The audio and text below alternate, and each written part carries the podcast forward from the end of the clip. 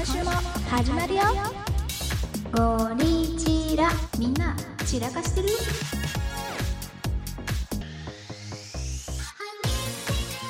ではではではお便りいきますわ行きましょいきますわう行きますわまだ不可能姉妹なんでいきますわよ行きますわよ散らかし屋さんネームソゲキングさんからいただきましたはいソゲキングあり30代男性の方ですねがとうございますスカシウマラジオさんの方でお二人のお話を聞いてゴリチラを聞き始めました小気味良いテンポとセンスで繰り出されるお二人のトークにじみ出る可愛らしさ一部苛烈であり猛暑をめいた意志の強さに聞き惚れております猛暑って 可愛らしさを感じてるラジオ番組には使わんのよ ありがとうございます嬉しい苛烈っていう言葉も初めて言ったけどね 私激しい様なんでしょうそう嬉しいこの頃の関西は曇り空が続き早朝の清々しさを感じづらくなっておりますこうした空を見上げていますとふと思い出されてしまうのがすでに死滅してしまった文化である歌詞画像です懐かしいね歌詞懐画かし像いお二人は覚えておいででしょうか世代直撃だとは思うのですがうん直撃だよねもうねあの荒い画質のエモ写真や空模様などの風景に雑に歌詞が添えられている画像ですわかるよ私は当時ラルク・アンシエルの歌詞画を血眼になって集めておりましたうん他にあっもたね今はないものとして思い出深いのがフラッシュ画像ですあああったねあったよね棒人間がスタイリッシュにアクションを繰り広げたり宮崎トムさん扮するペリーが開国を迫ったりピアノの先生になったり時にはホラーなものもございましたうんうんうんスマホが現れて以来、こういったものはネットの海に溶けて消えてしまいましたが、青春の1ページの左端くらいに常に存在するものとして、私は今でも当時を思い出しながら、若き頃の自分のバカさ加減に失笑を漏らしております。たまに思い出すとね笑えちゃうよねんこのペリーのやつってさ、うん、開国してくださいよってやつそう私そのイメージなんだよねニコニコ動画とかで、うん。お兄ちゃんがずーっと見てんのを横目で見てた一緒にあそのイメージなんだけどなでもホラーあったんだよだからガン見するとたまうんに怖いの出てくるから、ーあー。そうそうそう急になんかバーって怖い顔そうなが全画面表示されるみたいなやつ。のもあるあるあるあったあったあった、はいはいはいはい。なんかあったような気もする。だからビクビクしながら見てたんだよね 面白いんだけど わかるわかる着メロなるものや着歌なるものが一曲数百円で売られていた時代ガラケーでネットにつなぐだけでとんでもない請求が来たことがありませんでしたかわかるわ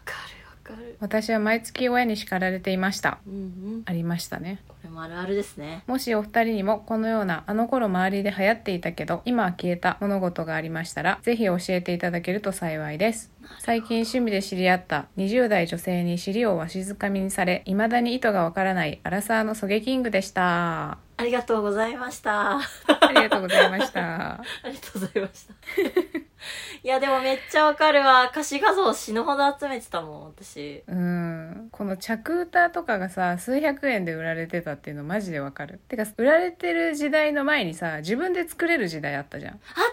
たー内蔵されてんだよねそういうメ機能ロがねディーを作成機能みたいなそう、あれで必死になんか作ってた覚えあるもん。そうだよねうん私も多分小学校高そう学そう年そうそうかそう中学1年生とかにうん。そういうレベルのまだ折りたたみすらもできないやつとかうん。作ってた覚えがあるわね。あの頃周りで流行っていたけど今は消えたでさドンピシャって言ったらもうミクシーじゃないうちらの世代だとね、そうだよね。ミクシーは本当に黒歴史の温床だよね。そうだよね そう。で、まさか入れると思わなくて、さそっうき試したんだよね。入れるかどうかを。 おうおうおで、そしたら、イクミは入れなかったんだけど、う、うん、私はなんとパスワードとメールアドレス当時のやつ当たって入れたのそれってさガラケーのアドレス覚えてたってことそうガラケーのアドレス覚えてたすごくねそ覚うえてねパスワードもだから当時使ってただろうやつって1個しかなかったからそれで入れてあーそっかそっかいやーいいないいなもう本当に黒歴史すぎてやばかったで高3の冬ぐらいから始めてて、うんでねこの自分のトップ画みたいなのあるじゃん懐かしいでそれがマジでもう本当お腹抱えて笑ったよねなんだっけなんだっけこれどうにかみんなに共有したいけどいやまさにこのソゲキングさんが言ってる歌詞画像的なやつなのよ、そうだねそうだね北川景子が当時のね当時の北川景子のすごい画質悪い画像の中に、この当たり前の日々にただごとじゃない幸せがあるって書いてある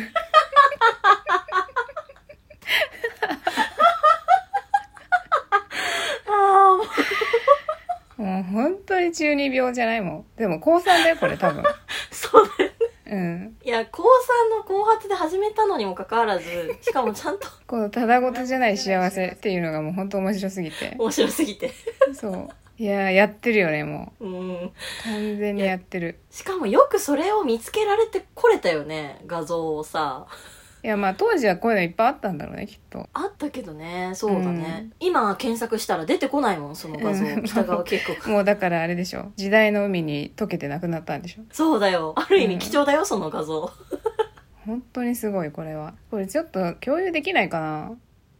じゃあアートワークに するいややだよ北川景子さんに迷惑 であそっかでも北川景子かっていうのもちょっとし確かかに分かん確なかいにぐらい画像言われないと分んかんないぐらい画質が悪いんだよねないそうそうそうなんでなんだろう確かにえであえてかさそう私のアカウントもさ頑張って調べようとしたんだけどあそうそううそうだから私が入れたからうんうんイクうんミのページに行こうとしたんだよね、そうそうそうそうでそしたららそもそもイクミっていう名前でやってなく て衝撃的なイクミのミクシーネームちょっと発表していいうんドン・アット・ウドゥドゥ力士マジ狂気的なのよ どういうこともう中二病すぎるの よ確かにいやでもこれ私すごい思い出したんだけどあの何ドンってどんぶりのドンよちょっと無感じの理私大学時代あだ名で「お前ドンでいいよね」みたいななんかもうな散んて々言ったらないいの扱いだないや本当にこれは日記とかもさ書いてんだけどさうんうんうん「今日は」とかのさ「和」をさちっちゃい和音の「和」にしてたりうわー懐かしいあの母音をね全部そう小さいやつにするとかそれと同じだよねそれこそギャル文字とかも昔流行ったもんね懐かしいあれでしょ「り」を書くときに「V」半角カッコ閉じにするとかでしょあそうそうそうそうそうそうやってたギャル文字もだからもう今ないよねそうねそうね、ん、流行ってたけど消えたものちょっと概要欄にギャル文字で書いとこうか今回難易度だけ読めねえってなるよいや懐かしいだからえなんか大学他高校生とかである今はないっていう意味でいくと結構難しいけどうんうんうんなんかさやたらさポッキーゲームやってたんだよ ねてか仲いい子がすごいポッキーゲーム好きな子がいてそうだよね。お松と結構一緒にいた子は、の中で一人いたんだよね。そうでポッキーでもやってたしこれこそ今ないけどひもきゅうひもきゅうって今ないんだね。 なんか生産終了してるって出てたよ、マジかよ。うん、そ、そんなことある。しかも数年前なんだ。つら。ひもきゅうでやたらやってたまあだからあれか、ディズニーのワンワン物語みたいなことか。スパゲッティをこう、ああそうそうそうそうそうタグし寄せて、長いんだよ ね 終ひもわるきゅうのはが長い。だって女子同士、まあでも女子同士でそういうなんか、そういうのあるよねなんか高校あるあるある。生の時とかって あるある。普通に女子同士でスカートめくりとかしてたの。え嘘してたっ けさんとふざけて、ウェーイとか言ってやってた気がする。 なんか名前出さないで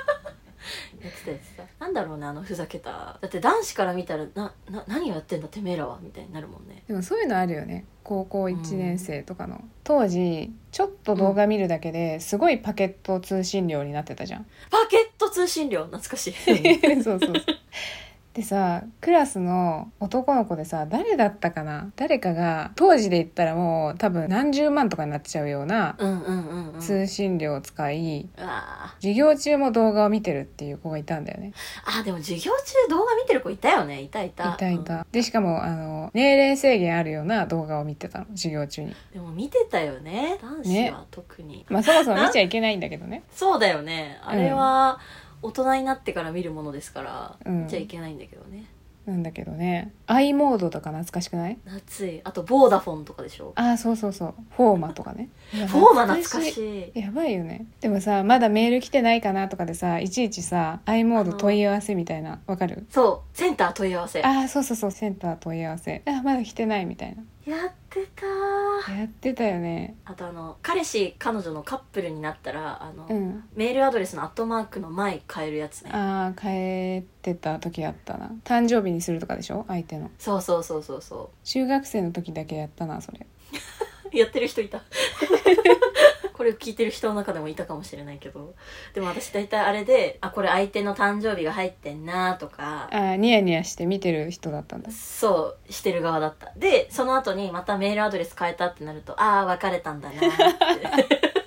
悪い顔してる人じゃん そうそう別れましたよねと思いながら言い方最初から最初からしなきゃいいのにと思いながら怖い怖い怖いよでもなんかちょっとさそういう風に調子乗って罰当たるみたいなのもあるよねなんかうんうんうんうんそうそうそうそう小学校の時とかで言ったらさうんエンジェルブルーのはいはいはいはい服とかがすごい流行ってて、いやーあれすごいもうなんかお高いイメージがあったうわ、うん、ん、ちょっと憧れみたいな感じだったじゃんうんうんうん当時の、でさ私エンジェルブルーの T シャツを買ってもらってほうでそれがなんかねレインボーの模様だったのああなるほどでそれを得意げに着てうんうんで社宅の敷地内で鬼ごっこかなんかしてたのはいはいはい私が鬼になって普通に追いかけてたんだけど、まあ、普通にさ最初キャーみたいな感じでみんな普通に逃げてたんだけどうんなんか途中から死に物狂いの形相みたいになってきたのね周りがはいはいはいはいはいもう捕まっ必死に逃げたるら殺されるんじゃないかみたいな顔なるでもうみんなが本当に本気で逃げ始めたわけよほうほうほうほうほでなんでだろうって思ってパッて下見たらううんそのレインボーの模様のところにうんめっちゃ大きい蜂が2匹止まってた っていうそれがすごい今でもトラウマ蜂って赤とかどぎつい色を作って本当なんだね2匹そうって虹色のなんかね渦を巻いたような模様だったのそれがわかるクラスに一人は着ていたそういう模様でしょそれを得意げにさエンジェルブルーの着てたらまんまと蜂がね追いかけられてる側も絶対怖いもんねそれやだね 家 帰るわ置いて家帰るわだからあんま格好つけてそうやってうん着るもんじゃないなと思ったよねそっかうんえなんだろうね私小学校だったらもう流行った遊びとかしか思いつかないけどね伊藤家の裏技でやってたあんた方どこさに乗せて横跳びジャンプをうんさのタイミングで前に飛ぶそれで相手とあぶつからないようにするるやつねそうそうそうぶつからないゲームみたいなやつが、うんうんあったあった延々と校舎のグラウンドでやってたの私元気だねもうみんなやってたもんザリザリザリって十字書いて対角線で「シャーあんた方どこさ今日もやるぞ!」っつって もう本当に何が楽しいか分かん ないよねそうなんかどっちかわかんない毎日毎日うんそれこそさリズム4とかあったじゃん実りかリズム4みたいな名前あの何から始まるあそリうそズうムに合わせてってやつかそうそう懐そうかしい 学校へ行こうねそしうい多分今の子でもやってるよねきっとやってるかな不安なんだけどみのりかリズやムっわてかないるのかな時代感じるって言われちゃうのかなどうなんだろうむしろ知らないって言われ るそ知らないって言われたらもう友達になれないんなことそんなことはないだろうあと「伊勢ので」とか「伊勢ので2」みたいなあそうねそれあれはさすがに知ってるよねそうだよね多う分んみんなやってるもんね、僕いくえもんでなすんでちょっと外人なのいやでも当時は本当これ多分真剣だっただろうからね全部そうだねそうだねこの私の北川景子さんのうんポエム画像 も本気でやってたわけだから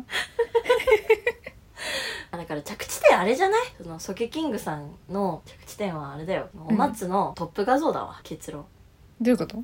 当たり前のなんだっけこの当たり前の日々にただごとじゃない幸せがある あこれが懐かしい当時のものを振り返ってみて感じたことってこと、そうそうだよ無理やり無理やりじゃあ次のお便りいきましょうではでは牛愛子男性40代からのふとした質問のお便りですありがとうございますお松さん、いくみさん、いつも楽しく聞かせてもらっています。年中放牧の育成牛も草が少し生えてきたので、数日前から広い放牧地に行ったりし始めました。そんな酪農をしている牛愛子ですが、先日、ちょっとした失敗をしてしまいました。ただ、そのおかげで、お松さんが岩手の牧場でバイト経験があるという貴重な情報をゲットしてしまいました。おお二人は怪我の巧妙みたいな経験で記憶に残っていることはありますかそれからお松さんの牧場バイトの思い出話も聞かせてほしいですありがあとうございますりがとうございます牛愛子さんがフォローしてくれたんだよねお松のインスタをねそうフォローしてくれててうんうんうんうんで DM でね、牛愛子さんの方から「お松さんのオーストラリアでの牧場アルバイトの話面白かったです」っていうのを書いてくれてたのねえこのオーストラリアで牧場アルバイトしたのは東京 OL ダイアリーのアッカさんなのよー、 で私 TOD 聞いてるから多分それアッカさんですかみたいなうんうんうんうんうんでも私も岩手で牧場アルバイトしたことありますって返したのねなるほどねそういうことだったのね、でお松さんとアッカさん間違えちゃったっていう やりとりそれでちょっとした失敗をしてしまいましたってことだったんだねそうそうそうそうなるほどバイトっていうかね私なんか大学院の授業の一環かなんかで行ったんだよね確かえだからお給料もらってたかどうかちょっと怪しいんだけど1週間ぐらい岩手の牧場に寝泊まりして、でそこでその辺りの都市計画とかー、おお建築の勉強をしつつ牧場の牛の世話をするみたいな、へえあじゃあ乳搾りとかもさせてもらえたのああそうそ経うしたええ面白うんえー、何牧場の経験しといた方がいいやっぱポッドキャスターとしてうん絶対しといた方がいいいいよ、あ本当、うん それ関係あるポッドキャスターとなんかでも霧がかかってる情景とかってさあんまり見ることないじゃんうんうんうんなかなかないよね東京に住んでるとうんうんあとすごい思ったのがそこでその牧場の家主の人が食事を毎食出してくれるんだけどさうんうんうんうんもう本当に信じられないぐらい味が薄いわけよあそうなんだそうなの違う薄い味が薄いというか多分私が都会でそういうジャンクな食事に慣れちゃってるから薄く感じるんだと思うんだけどあ全然何の味もしなかったの最初ーもうマジで素材そうしかないみたいな素材本来の味でしかありませんみたいうんうんうん塩とか胡椒すらも感じないみたいななもう一切ないへえでカレーって言って出されたからやっと味濃いのかなと思ったらもうおうスパイスの風味しかしないみたいなどういうこと辛いなとかはあるまあ辛いなっていう香辛料の旨味みたいなのはあるんだけど普通にいつも食べてるようなあのカレーの味はしないのカレーなのにカレーじゃなくて香辛料のだけど最終日ぐらいにはやっとその味の良さが分かってくるの、えー、もうなんか断食道場みたいな話じゃん それ そうそうそうファスティングというかさいかに現代人がね、うんなんか味の濃いものを食べてるかっていう話なんだけど普段そうだね添加物とかうんだけどずっとそういう本当に素材の味を楽しむみたいな食事をしてる人はそれでちゃんと味が感じられるってことなんだよねきっとそういう本当に素材本来の味を知っている人であるとなんか生命力が強そうな感じがする、そうだよなんねか強く生き抜いていけそうな気がするうん習慣ってすごいなって思ったっていう記憶が一番強いかななるほどねうんそうこのお二人は怪我の巧妙みたいな経験で記憶に残っていることありますかっていうあそうだねそれも質問としてくれてるから、怪我の巧妙ってさなんか失敗しちゃったなとかやらかしたなみたいになったんだけど結果良かったみたいなことでいいんだよね、偶然いい結果になったっていうのが思いがけずみたいなねそえだから例えばさ私が前話してる階段から落ちちゃって車椅子生活になったことによって車椅子の人の気持ちが分かったうあそうだねそれで足が悪くなって運動不足すぎたからキックボクシング始めて体質が変わったとかそそうれだねは怪我の巧妙ってことだよねまさに文字通りだよねそうだよねでも本当に生理痛かなり軽減されたからねそれでああそうなんだすごいねうん因果関係わかんないんだけど明らかに確かに運動し始めてからそれが変わった体質が軽減されたんだ前までマジで電車でうずくまって救急車呼ばれたこともあるぐらいやばかったのああ腹痛腰痛うんうんが、なんだけどそれが一回もないその後からそれすごいね体質すごいがよね本当に変わってってるんだねうんもう全然腰痛とかなったことないもんなここ12年なんか肩こりとかねやっぱ体を動かすとそういうのがなくなっていくっていうのも言うもんねそうそうそうそれは怪我の巧妙だよね確かにうんなんかあるなんか酒焼けして声ガラガラになった時があってでその時に、まあ、声ガラガラだけどカラオケ行こうって言われてカラオケ行ったら尾崎 豊の「ILOVEYOU」がものすごくうまく歌えたっていう歌えそううまく歌えそうだわそれはカラオケに行くとこんなにいいことがあったんだと思って怪我の巧妙はてなだよねそうだねうんあととはまあちょっと同じような話で私最近もう23年ぶりにあの、うん風邪ひいたんだけどで扁桃腺をさ腫らしてうんうん全然声出なかったんだけどさ、うんこの間ねそうそうそうそうずーっと在宅してて週の半ばぐらいに久しぶりに会社行った時に上司に話しかけてでもうん声出ないからひそひそ声で話しかけたのでそしたら「えそっちの声の方がなんか色っぽくていいんじゃないのずっとそうすれば?」みたいなこと言わ れて「あ本当ですか?」みたいななんかそれ嬉しい嬉しいかまあ嬉しいそうねその扁桃腺の腫れっていう失敗があってまあ結果色っぽいと言われましたっていう巧妙そうそうそうかすれ声というかひそひそ声が「いい声だよ」っていう言われたのはいいことだったよねそうだねポジティブポジティブさすがにそれはバカにされてるんじゃっていう意見もあると思うけどまあまあそんなこと言ったら ね私もあれバカにされてないっていうの とそれをポジティブに受け取るかどうかはちょっと紙一重だからねそうねまあでもどんなこともね怪我の巧妙はあのポジティブに捉えた方がいいってことよそうだよね大丈夫かなあのお松のそのキックボクシングぐらいしか本当の怪我の巧妙感なかったけど大丈夫かな まずはね牛愛子さんも怪我しないように失敗しないように、うん体には気をつけて酪農を頑張ってください牛愛子さんお便りありがとうございましたありがとうございました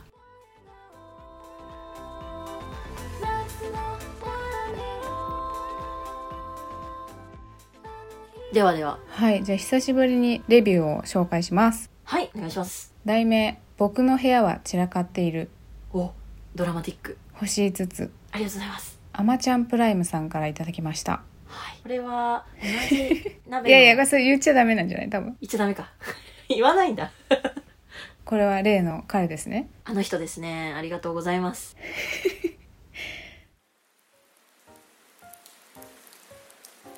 僕の部屋は散らかっている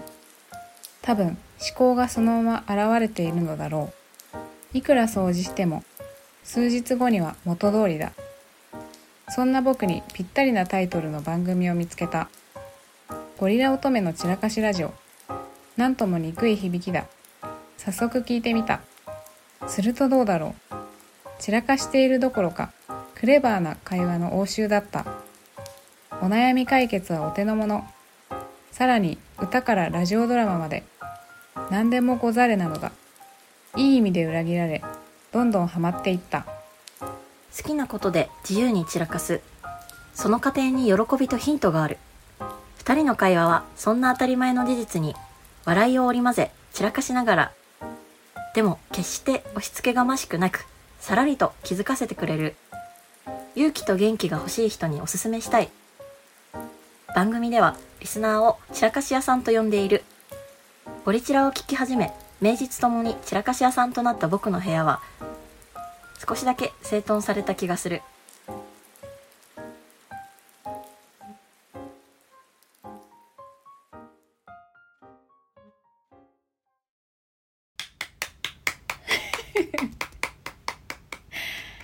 おしゃれすさすごいがですねもう私がミュージシャンだったらもうね、うん音楽つけたいわ確かにねありがとうございますあまちゃんプライムさんありがとうございますなんだろうねこれ音楽じゃないとしたらなんだろうねでもそれこそあれだよねラジオドラマじゃんねこれそうだねなんかあとやっぱ本のエピローグっぽいよねああそうだね好きなことで自由に散らかすその過程に喜びとヒントがあるっていうのがさすごいよねいいよねこれねいいよねこれちょっと概要欄にさそのまま使わせていただきたいなと思ってんだけどいいかないいんじゃないですかレビューを利用してたりとかするじゃないファラケとかもしてたよね確か採用させ使てくわだせさていいただきますお願いします今後ともよろしくお願いしますよろしくお願いしますあとね感想のお便りとかも本当にまた引き続きいただいててね嬉しそういだよのがあねって、そうそうそうそう感想でさいただいてる中でぽーちゃんさんっていう23歳女性の方そイクミの声が平成フラミンゴのニコちゃんに似てるって書いてくれててうめっちゃ嬉しいんですけどそうで私の声がちょっとこの方存じ上げなかったんだけど TikToker の脇腹が痛い大内っていう金髪の20代前半ぐらいの子なのかね2人とも見てみたんだよねそうそうそうで正直な話え似てるってなったんだよね最初そうなのよお松の声はえ大内さん似てるかなと思っってそうでヘイフラのニコちゃんの声も「えイクミそうかな?」ってなったんだよね最初そうそうそうそうそうそう平成フラミンゴはめちゃくちゃ2人とも好きだからうんうんうんよく知ってんだけど、えそうかなってなってなったけどもしかしたら最近のさ20代の子とかって大体倍速で聞いてる子が多いんだよねそうだよねそう1.5倍とか1.25とか倍速で聞いてる方いると思うんだけうど、ん試しにゴリチラを1.5倍速で聞いたんだよねそうそうそうそしたらマジで似てたんだよねそうお互い似てたよねそうそうそう大内さんのハキハキ具合とう1.5ん倍速のお松の声は確かに似てるってなって、そうで1.5倍速のイクミの笑い声とかはマジでヘイフラのニコちゃんなんだよねだからもうなんかぽーちゃんさんが1.5倍速で聞いてるっていうのをなんか逆に読み解いたよねそう私たそうちそうそう何倍速で聞いてるか教えてほしい そうだね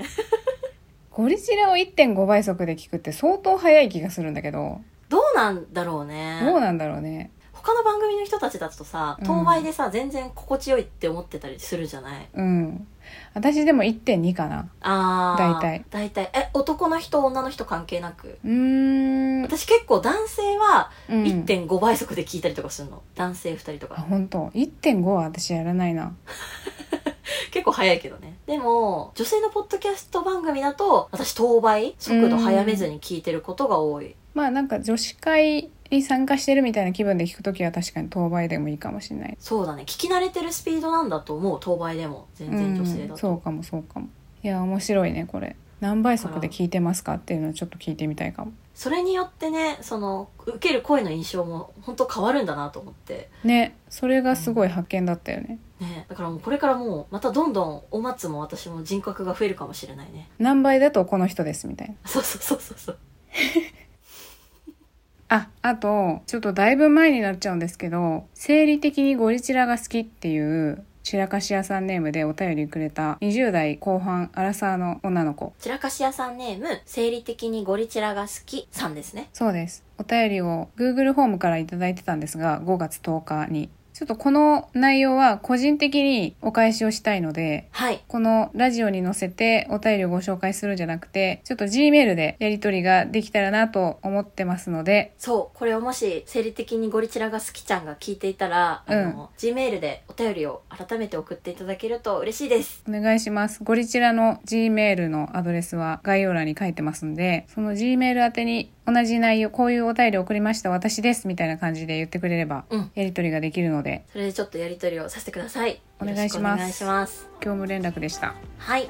それでは平成のファッションで一番あたおかだと思うのはファーの尻尾だと思うイクミと高校生の時愛用してたエイト法はレモンライムの香りのお松でしたありがとうございましたありがとうございましたレモンライムねレモンライム派だったね私は私はもうミントだったような気がするあそれか石鹸だな石鹸かあー石鹸石だ鹸派の子多かったねそうだよね、うん一番多いのが石鹸で無難みたいな感じだったそうだねいやファーの尻尾すごい分かりみ深いわ浜崎あゆみがさ当時「エボリューション」っていう歌を歌っててうんもうあの時の浜崎あゆみがもうマジで可愛いからさみんなつけてたじゃんつけてた持ってたもんあたおかなんてことは当時わからなかった よね。だって普通に考えてさ女の子の腰にさうん、うん尻尾ついてんだよおかしいでしょそう ね。何の意味がいやだからカリスマってすごいよね。そうカリスマがいかにすごいかってことだよねそうそうそうそう。世を狂わしてるわけだからね